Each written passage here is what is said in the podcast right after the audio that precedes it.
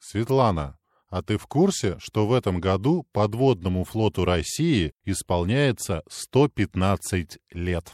М, Егор, в Кирове нет ни моря, ни подводных лодок. Очень жаль. Так вот, в далеком 1906 году император Николай II высочайше повелеть соизволил включить в указ о классификации военных судов посыльные суда и подводные лодки. В тексте указа были перечислены 20 названий уже построенных субмарин. Так подводные лодки были объявлены самостоятельным классом кораблей флота, а называли их потаенными судами. Справедливости ради все же скажу, что подлодки в России появились задолго до указа Николая II, потому что первое деревянное потаенное судно по приказу Петра I построил плотник Ефим Никонов в начале XVIII века по собственному проекту. А первые металлические субмарины появились в России благодаря военному инженеру Карлу Шильдеру. Произошло это в 1834 году. Совершенно верно. А бурный рост числа подводных лодок в мире начинается с приходом 20-го столетия, когда появились электрические и бензиновые двигатели.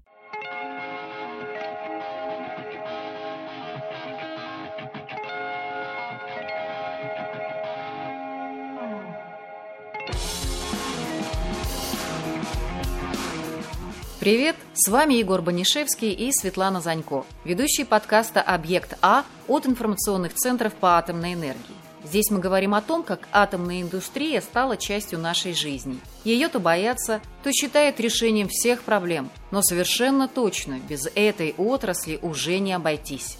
Разобраться в научных тонкостях каждой темы нам помогает команда информационных центров по атомной энергии и наш научный редактор Андрей Акатов – и сегодня мы поговорим об атомных подводных лодках.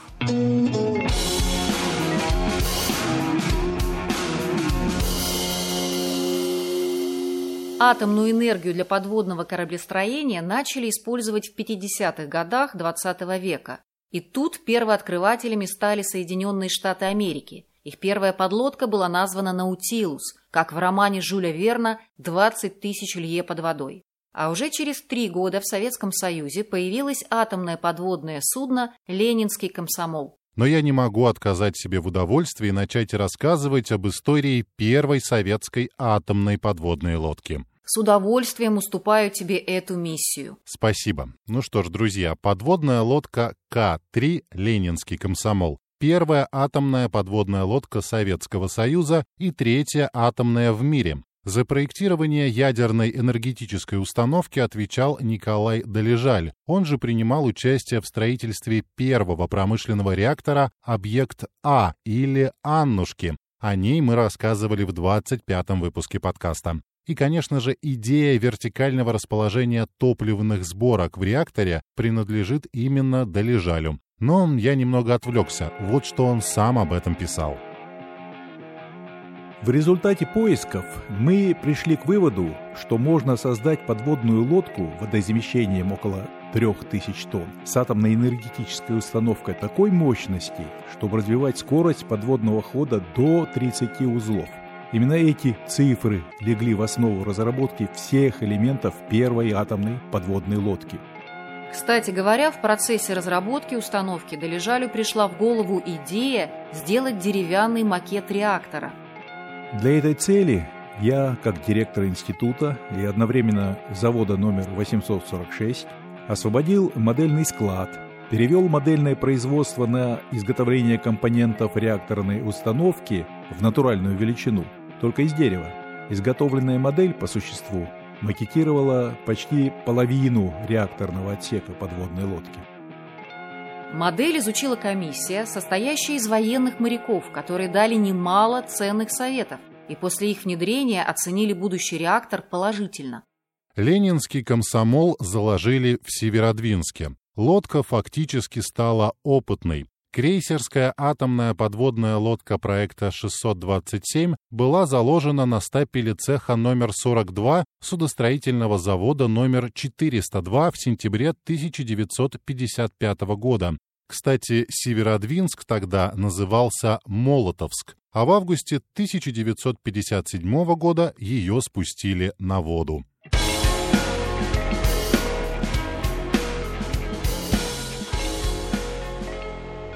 Тут я не могу не сказать о красоте этой лодки. Она обладала элегантной сигарообразной формой и была быстроходнее самого Наутилуса. Кстати, Наутилус стал первым в мире кораблем, который самостоятельно прошел через точку Северного полюса, естественно, подо льдом. Это случилось в 1958 году, но ленинский комсомол тоже показал себя достойно. Все совершенно верно. Этот проект был первым в своем роде и абсолютно новаторским, поэтому конструкторы и судостроители часто продвигались вслепую в решении многих проблем. С 1961 года подлодка отправилась в дальнее плавание в Атлантику, а спустя год ушла в Северный Ледовитый океан, где дважды прошла через Северный полюс. Об этом событии капитан второго ранга Лев Жильцов рассказывал так – все помню до мельчайших подробностей. Это было ведь главным событием всей моей жизни. Штурман доложил мне о приближении к полюсу за 50 минут. Вахтенный офицер объявил об этом по радио. Все бодрствовали, стали готовить завтрак, торт испекли. Александр Иванович Петелин предложил мне выступить по трансляции, поздравить всех участников похода со столь знаменательным событием. Я человек не сентиментальный, но тогда говорить было трудно от нахлынувших чувств. Ровно в 6.50 прозвучало «Есть полюс!». В ответ во всех отсеках раздалось дружное «Ура!». На обратном пути мы всплыли почти у полюса. Описать то зрелище у меня слов не хватит. Передали донесение на флот, получили ответное радио. Тут же пришла и правительственная телеграмма с поздравлениями. Вообще, история атомных подводных лодок очень интересная. Во времена Советского Союза основу подводного флота страны составляли атомные многоцелевые подводные лодки второго поколения проекта 671, строительный шифр «Йорш», проекта 671РТ, строительный шифр «Семга» и проекта 971, строительный шифр «Щука-Б». Кстати говоря, по натовской классификации корабли этого проекта обозначались литерой «В», которая в фонетическом алфавите НАТО читается как «Виктор», то есть «победитель». Семга и щука были оснащены более современным оборудованием и более мощными торпедами. Дело в том, что в 60-х годах развитие ядерных технологий потребовало развернуть подводные ракетные корабли у берегов противника, Новые корабли обладали усовершенствованной гидродинамикой, их подводная скорость увеличилась до 30 узлов, а глубина погружения до 400 метров. До сих пор, например, не превзойден рекорд скорости золотой рыбки. А еще она могла запускать крылатые ракеты из подводного положения. Официально ее называли «Анчар», а с 1978 года эта атомная подводная лодка получила наименование К-222. Вообще название «золотая рыбка» появилось в обороте из-за большой стоимости строительства. Корпус делали из титана, чтобы ее сложнее было обнаружить в подводном положении. Кстати говоря, результаты, которые были получены во время службы «Золотой рыбки», потом были успешно использованы для проектирования и строительства атомоходов третьего и четвертого поколений.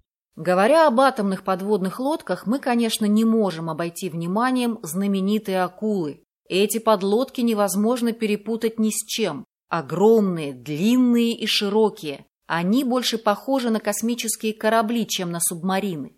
До сих пор они остаются самыми большими подлодками в мире.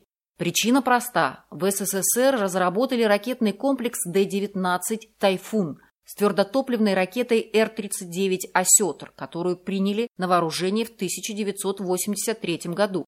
Вес всей системы составляет 95 тонн, поэтому и акулы не просто большого размера, но и устроены особым образом. Их строили по катамаранной схеме с двумя прочными корпусами внутри общего, легкого. Света, а ты знаешь, что существуют атомные подлодки Смоленск и Воронеж? Кстати, в этих городах тоже есть информационные центры по атомной энергии. Вообще, это российские ракетоносные крейсеры в составе Северного флота России. Воронеж с 2020 года находится в резерве. В мире всего шесть стран обладают технологическими возможностями, позволяющими строить собственные атомные подводные лодки. Это США, СССР и его преемница Россия с 1958 Великобритания с 1963 Франция с 1969 Китайская Народная Республика с середины 60-х, Индия в 2010-е. По состоянию на 2020 год Бразилия ведет строительство своей первой атомной подводной лодки, а Пакистан и Иран начали проектные работы. И вот буквально информация из последних новостей. Впервые в истории на учениях в Арктике три российские атомные подводные лодки выполнили одновременное всплытие из-под льда на расстоянии до 300 метров друг от друга. Света, представляешь себе, какая точность и, можно сказать, синхронность? Да, словно российские синхронисты, но лодкам еще и полутораметровый лед пришлось проламывать. В общем, можем, умеем, практикуем. А еще эти лодки помогли участникам комплексной арктической экспедиции УМКА-2021 добраться до архипелага Земля Франца Иосифа, острова Земля Александра и прилегающей к нему акватории. Там ученые будут считать белых медведей и других обитателей Крайнего Севера, чтобы изучить биологическое разнообразие в весенний период. Сейсмологи и мерзлотоведы установят специальные приборы, чтобы найти следы давних землетрясений и оценить перспективы дальнейшего освоения Арктики. Чем больше работаю над материалами подкаста, тем больше осознаю, насколько мощная у нас атомная индустрия. И это касается любой сферы.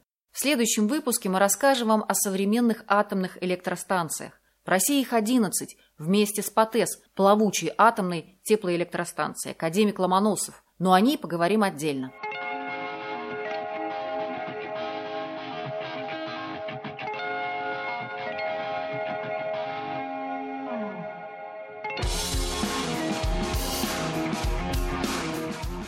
С вами были Егор Банишевский и Светлана Занько. Над выпуском подкаста «Объект А» от сети информационных центров по атомной энергии работали Андрей Акатов, Наталья Фельдман, Ревика Копян, Алексей Боровик, Максим Гревцев, Илья Земцов. Композитор подкаста Игорь Чуриков. Если вам понравилось то, что вы услышали, поставьте нам рейтинг, лайк или напишите отзыв. Спасибо и следите за всеми проектами ИЦАЯ на сайте myatom.ru.